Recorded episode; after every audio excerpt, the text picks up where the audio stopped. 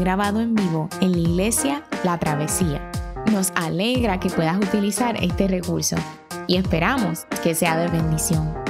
Queremos que sepas que nuestra más profunda convicción que no importando cuán útil sea esta grabación, nunca podrá sustituir la experiencia de pertenecer a una iglesia local. Sería un placer tenerte junto a nosotros en la travesía, pero de no poder ser así, nos gustaría ayudarte a encontrar una congregación donde puedas pertenecer y servir. Una vez más, nos alegra que puedas utilizar este recurso.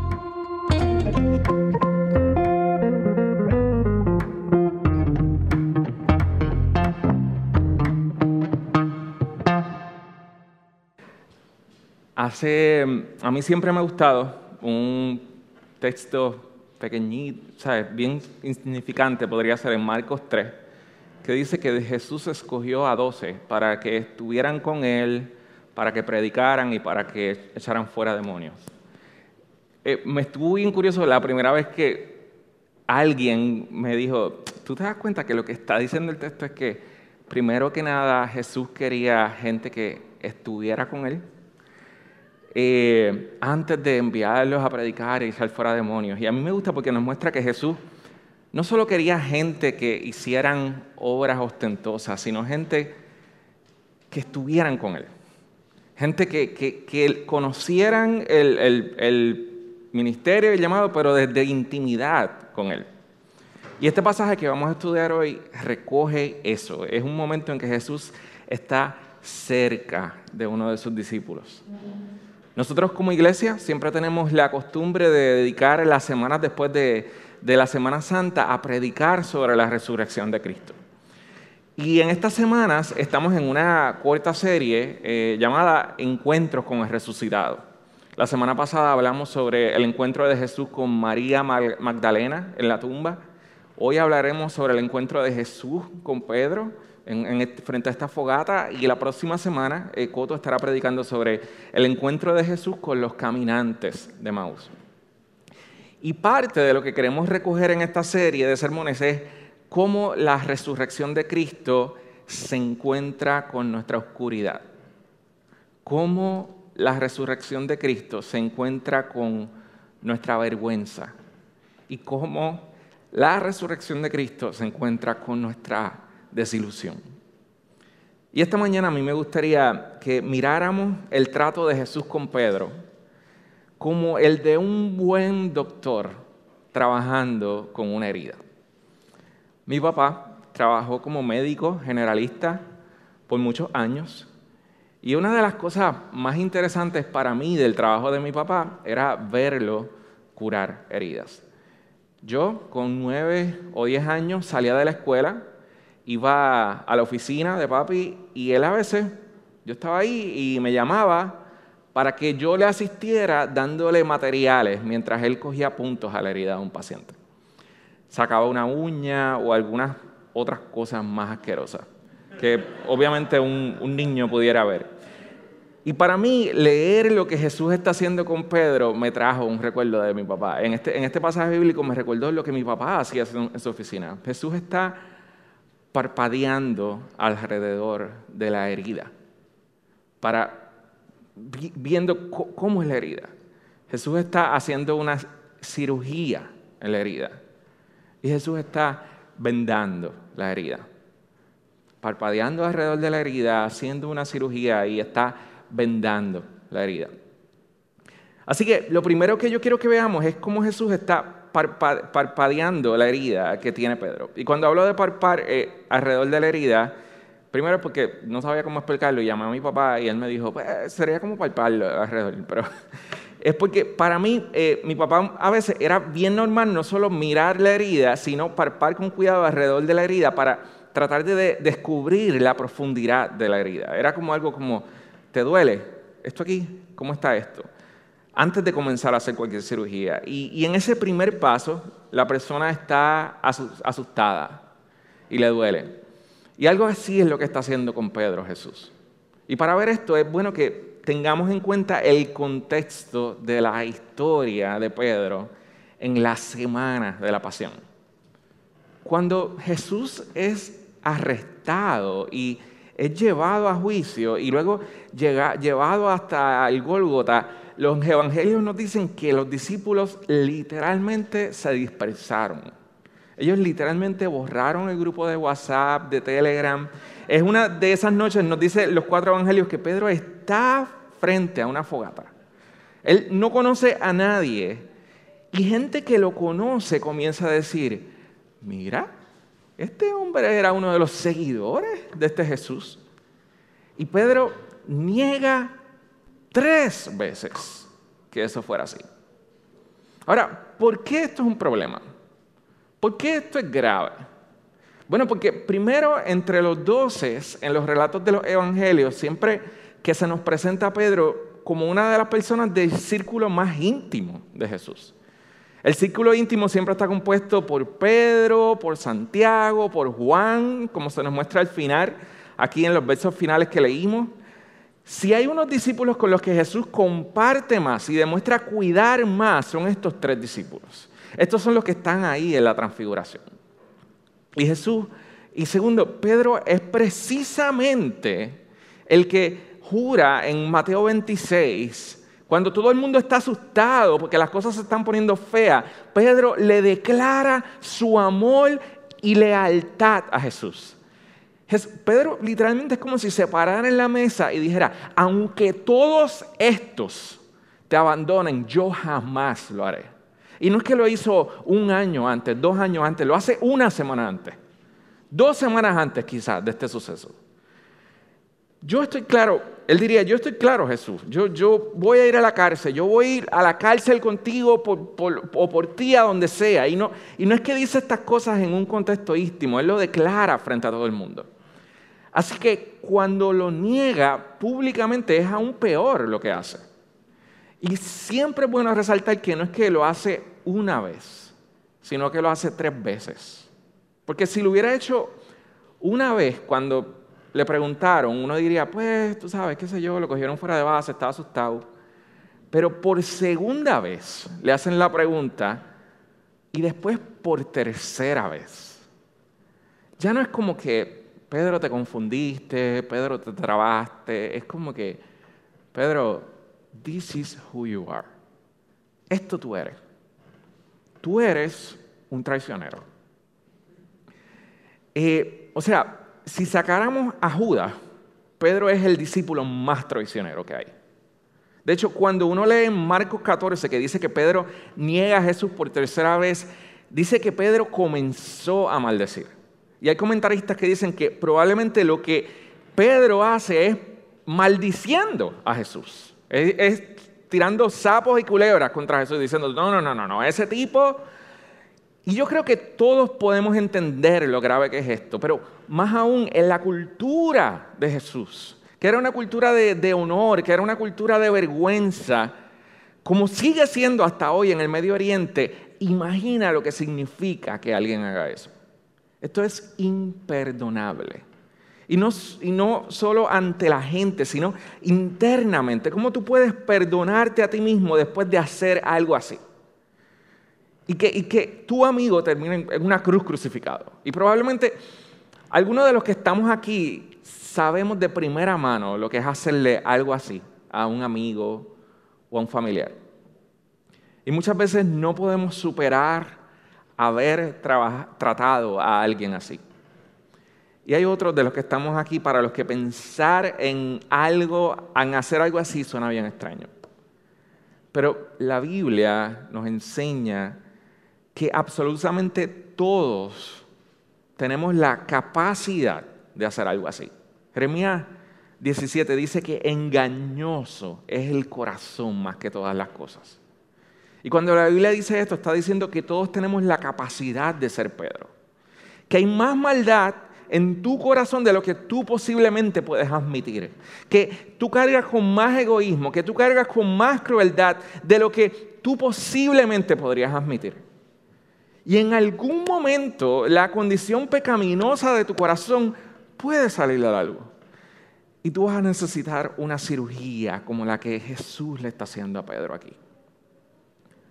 Dice desde el versículo 15, dice, cuando hubieron comido, Jesús dijo a Simón Pedro, Simón, hijo de Jonás, ¿me amas más que estos?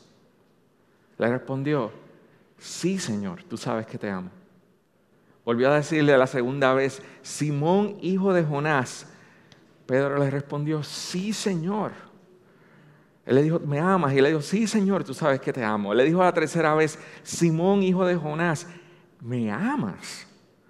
Pedro se entristeció de que le dijese la tercera vez, me ama. Y le respondió, Señor, tú lo sabes todo. Tú sabes que te amo. Ahora, ¿qué está haciendo Jesús aquí? Y, vemos dos cosas. La primera es que Jesús está haciendo que Pedro revisite lo doloroso de sus acciones. Y para entender lo que Jesús está haciendo, es bueno que entendamos lo que Jesús, primero que nada, no está haciendo. Jesús no le está diciendo, pues, Pedro, mi Padre es un Dios de amor y tú sabes que yo acepto a todo el mundo.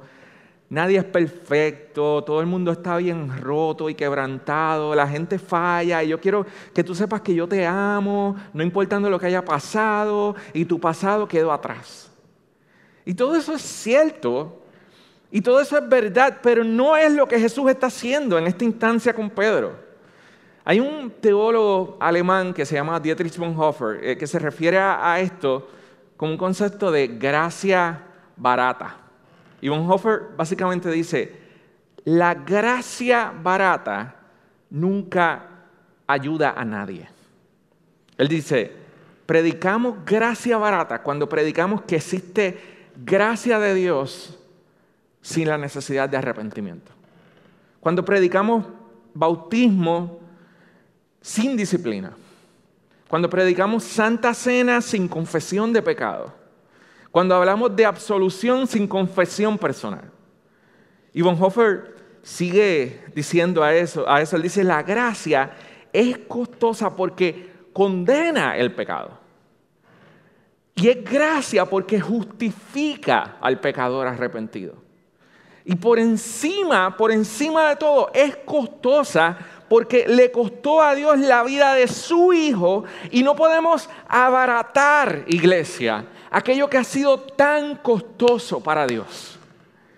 Si nosotros creemos en un Dios tan amoroso y nosotros creemos en un Dios tan misericordioso para el que nuestro pecado y nuestra ofensa no es gran cosa, entonces su amor tampoco tiene la capacidad de ser gran cosa. Eso es gracia barata. Pero esa no es la gracia del Evangelio.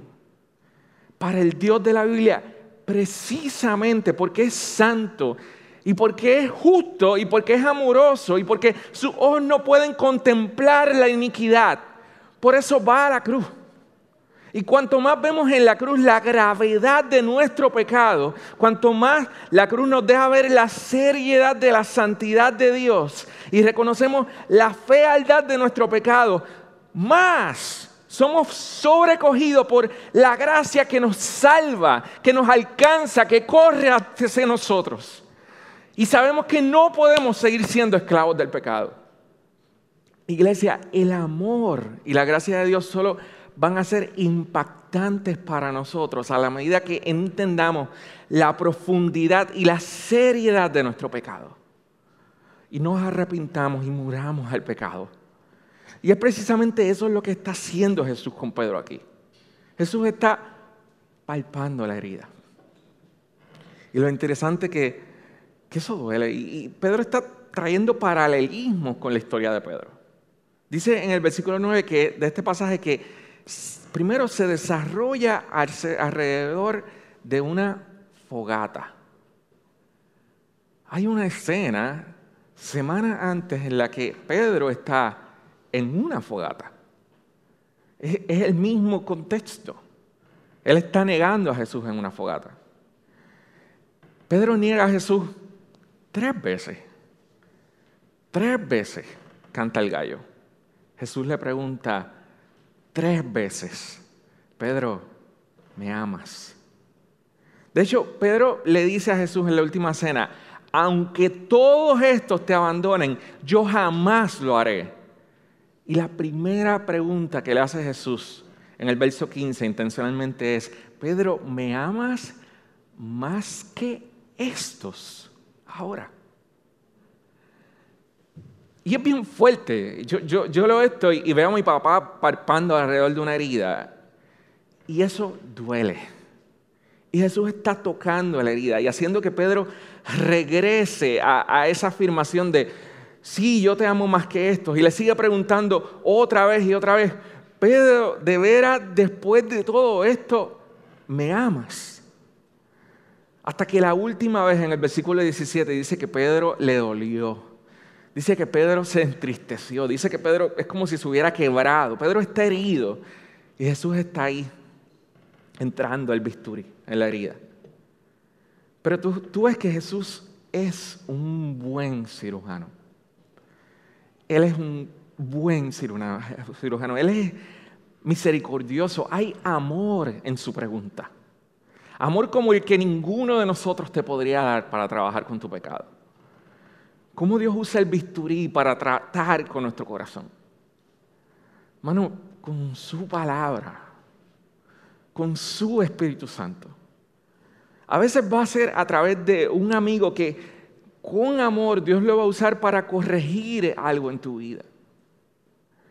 Y con esto vamos a una segunda cosa que Jesús está haciendo.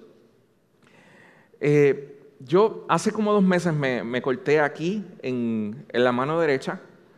Eh, tuve que ir al hospital eh, y me cogieron tres puntos. Y cuando me estaban cosiendo, por alguna razón, yo creo que la anestesia no me hizo mucho efecto porque me dolió un montón. Yo sentía eso entrando, yo estaba como que, yo estaba tratando de no mirar. Eh, para colmo, el médico como que se confundió, eran tres puntos, pero realmente yo, yo sentí cinco punzadas que hizo de que, ah, no, espérate, ah, tenía ahí una conversación con el enfermero pero hay algo que yo sabía y era que lo mejor que yo podría hacer era no gritar, no moverme y no mirar. No, que no gritara y quedarme quieto para que el médico pudiera acabar el procedimiento. Y algo así es lo que yo veo que hace Pedro cuando Jesús está tratando con su corazón.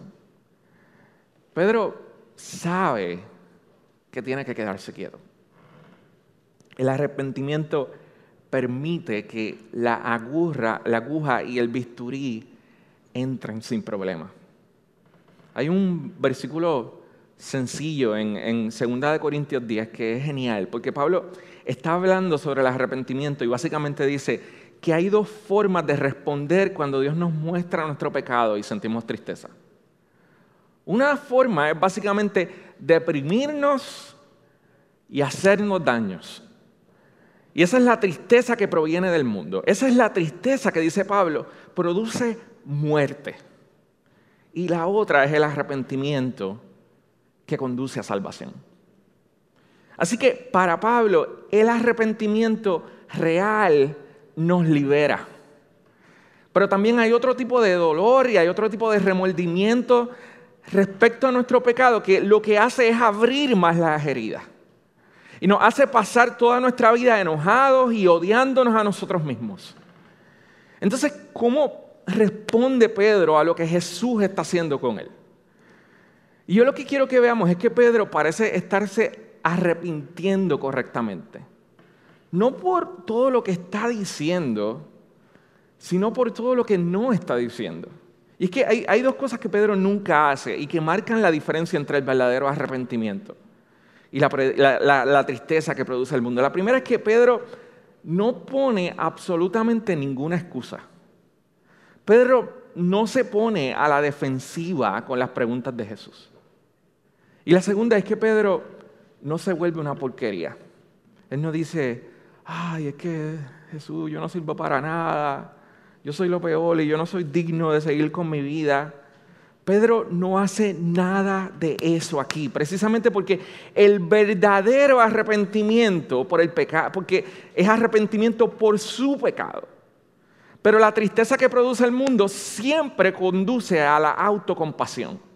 Y cuando uno sienta autocompasión, uno está molesto, pero no, no está molesto por sus acciones, sino por uno mismo, porque uno está en esta situación. Uno siente tristeza, pero no es porque por las acciones de uno, sino por el lío en, en el que uno está metido. Y lo que está buscando es poder salir del lío. Pero el verdadero arrepentimiento consiste en no sentir lástima por uno, sino por la relación que uno ha lastimado y por el daño que uno ha cometido. El verdadero arrepentimiento, iglesia, implica reconocer que uno está a la merced del doctor y reconocer que porque tú estás a la merced de Él, tú estás a la merced de la gracia de Dios. Y que si uno va a poder ser sanado y va a ser, va a ser por la gracia de Dios y no tratando de escapar, de reconocer la fealdad de nuestro pecado. Y lo que yo quiero que veamos es eso, eh, que Pedro se queda quieto y Jesús lo está curando. Ahora, ¿cómo Jesús lo está curando? ¿Cómo Jesús está vendando su herida? Básicamente Jesús le pregunta tres veces, Pedro, ¿me amas? Y para mí es interesante porque las tres veces cuando uno entiende el contexto de la historia de Pedro, en la pregunta de me amas, es como si Jesús le estuviera diciendo a Pedro, Pedro, me fallaste. Y cada vez que Jesús le pregunta esto a Pedro, es como si Pedro le respondiera, sí, te fallé, te fallé, te fallé.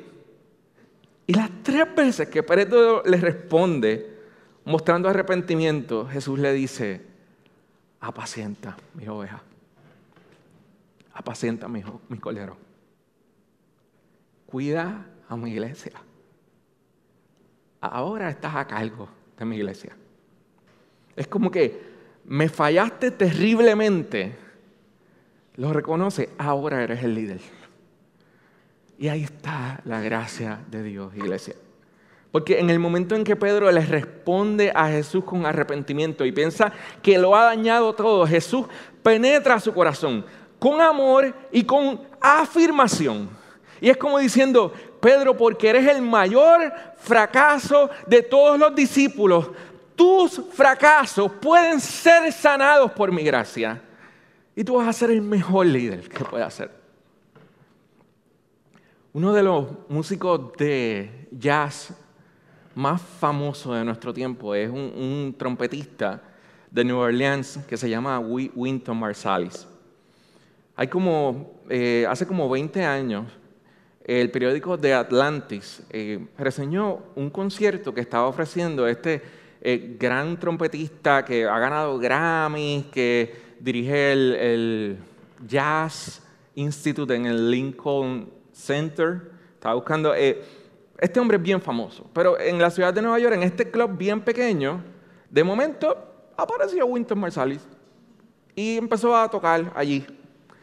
Y había un periodista, el periodista cuenta que en una parte del show, Winton Marsalis comenzó a tocar sin acompañamiento una balada de los años 30.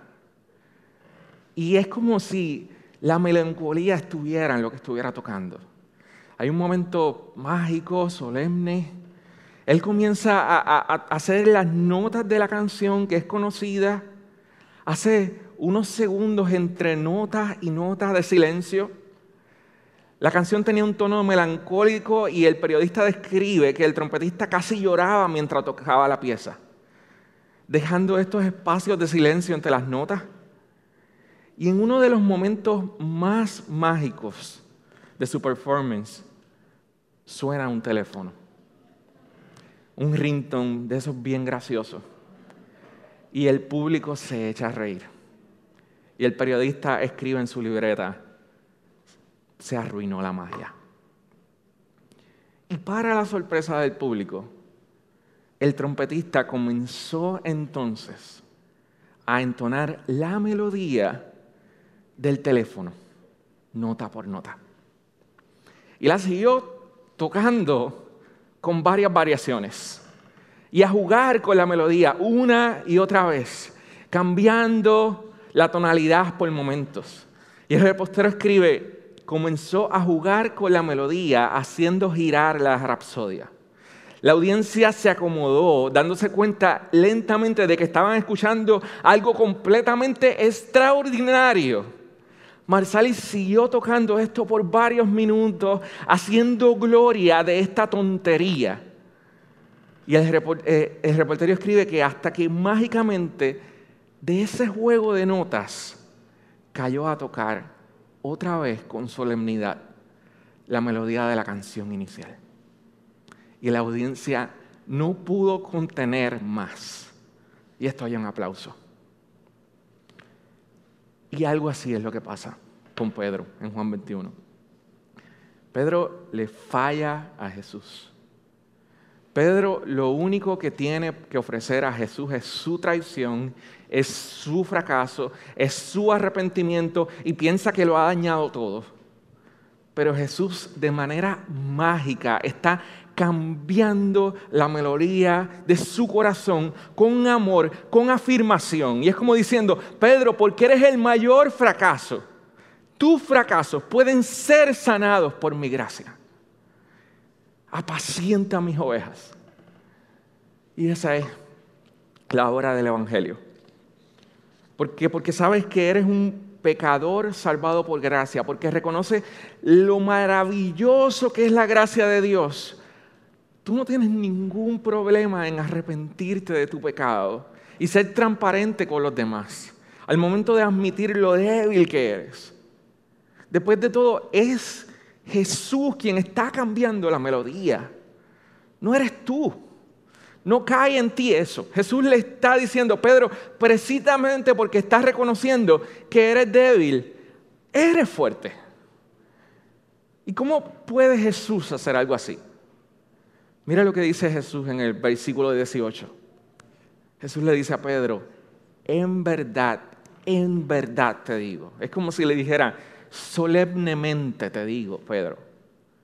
Cuando tú eras más joven, te vestías y andabas por donde querías.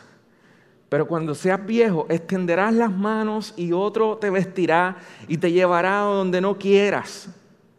Esto dijo dándole a entender la clase de muerte con la que Pedro glorificaría a Dios. Y habiendo dicho esto, le dijo, sígueme. Ahora, ¿qué significa eso de que extenderás las manos y otro te vestirá y te llevará a donde tú no quieras? Pues en cierta medida Jesús está hablando de la crucifixión de Pedro. Pero cuando Jesús acaba diciendo, sígueme. Es como si dijera que todo esto es una metáfora de cómo debemos vivir los cristianos. Iglesia, la travesía, ser cristiano significa tomar tu cruz y seguir a Cristo. Tomar tu cruz y seguir a Cristo. Mi pastor en, por muchos años en la Alianza Cristiana y Misionera, José Martínez, él decía, siempre decía, si tu cristianismo no te está haciendo morir a algo, si tu cristianismo no te está haciendo renunciar a algo, no estás creciendo. De eso se trata, de tomar tu cruz. Y eso es lo que Jesús le está diciendo. Él le está diciendo, sí, Pedro, antes tú te vestías y tú, y tú ibas a donde tú quisieras, pero ahora estás entendiendo lo que significa seguirme a mí. Y este es el día. Tomar tu cruz significa ser vulnerable. Tomar tu cruz significa rendir cuentas. Significa que en muchos casos te vas a sentir expuesto. Tu dinero va a ser expuesto. Te abres a la gente. Te preocupas por la gente. Emocionalmente te carga la gente. Pero ya tú no vives para ti mismo sino para un fin mayor que ti mismo. Entonces, ¿cómo es que Pedro, un hombre egoísta, un hombre tan ensimismado en sí mismo, falla ante Jesús tan estrepitosamente y se convierte en un gran pastor para la iglesia? La respuesta es que él vio los brazos de Jesús habían sido clavados a sí mismos una semana antes y habían sido abiertos para él y se encontró con el poder de la resurrección. Y eso le permitió vivir el resto de su vida con sus brazos como que clavados y abiertos para los demás. Es con esa certeza, es con esa seguridad que Pedro escribe en Primera de Pedro capítulo 1, bendito el Dios y Padre de nuestro Señor Jesucristo, que según su grande misericordia me hizo renacer por la esperanza viva, por la resurrección de Jesucristo de los muertos. A esa esperanza hemos sido llamados tú y yo. Nada más y nada menos. No es gracia barata, es gracia de primer nivel. Es asombrosa, es maravillosa y el Señor te la está ofreciendo hoy a ti. Que oremos. Señor, vivimos con, con mucho temor y mucha desilusión y con mucho rencor hacia nosotros mismos y hacia los demás, Señor. Y la razón principal es que muchas veces eh, solo somos nosotros solos bregando con nuestro, con nuestro pecado, Dios. Pero tú nos has dado una solución distinta, Dios. Que es posible reconocer nuestro pecado, Dios y a la misma vez ser abrazado por tu gracia, Dios. Ambas a la misma vez, Dios, y con la misma seriedad. Ayúdanos, Padre, a como Pedro, arrepentirnos día a día, Dios, para poder ser como tú quieres que seamos, Dios. Enséñanos, Señor, esta semana a apacentar tus ovejas, Dios a aceptar tu llamado, a amar a la gente que tú nos pones en el camino esta semana, Dios, a ser misericordioso, a mostrar amor, Señor, y tratar a otros con la gracia cara que hemos recibido, Dios. Es en tu nombre, Padre, que oramos. Amén.